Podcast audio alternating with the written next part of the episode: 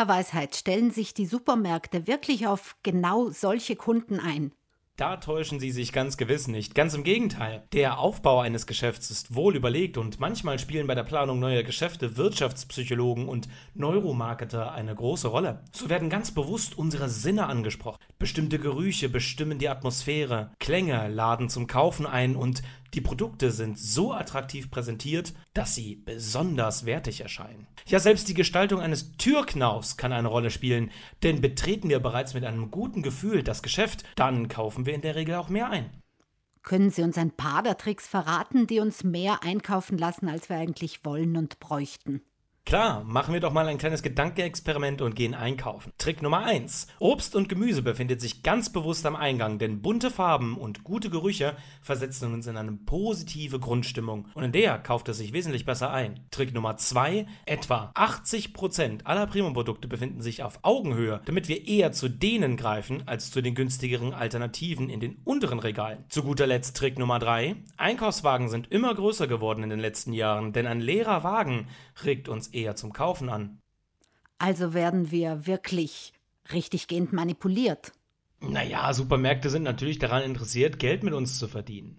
Aber das Ganze kann man auch anders sehen. Ich denke nämlich, wir würden in einem Geschäft gar nicht einkaufen, wenn wir uns nicht wohlfühlen würden. Und manchmal, da haben wir eben dieses miese Bauchgefühl, wenn wir ein Geschäft betreten. Und dann gehen wir direkt wieder raus aus dem Laden. Das wollen die Unternehmen natürlich unter allen Umständen verhindern. Unternehmen, die den Kunden ins Zentrum rücken, die sorgen dafür, dass wir uns beim Einkaufen wohlfühlen. Und wenn wir uns wohlfühlen, dann geben wir eben auch mehr Geld aus. Wie können wir uns denn davor schützen? Zunächst einmal dadurch, dass man sich der Tricks bewusst ist und aktiv dagegen angeht. Wenn wir zum Beispiel wissen, dass die teureren Produkte eher auf Augenhöhe einsortiert sind, dann können wir ganz bewusst in die Hocke gehen, ins unterste Regal greifen, denn da ist das Produkt in der Regel günstiger und die Qualität unterscheidet sich nun auch nicht signifikant vom teureren Pendant.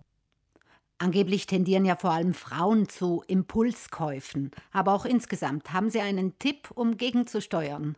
Klar, machen Sie sich's unbequem. Richtig gehört.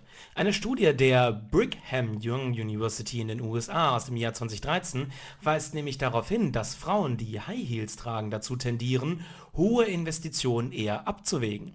Die Forscher argumentierten nämlich, dass die ständige Suche nach Gleichgewicht mehr Aufmerksamkeit in Anspruch nimmt, als wenn flache Schuhe getragen würden. Einen ähnlichen Effekt konnte man übrigens auch beobachten bei Online-Shoppern, die es sich im Sessel sehr unbequem machten.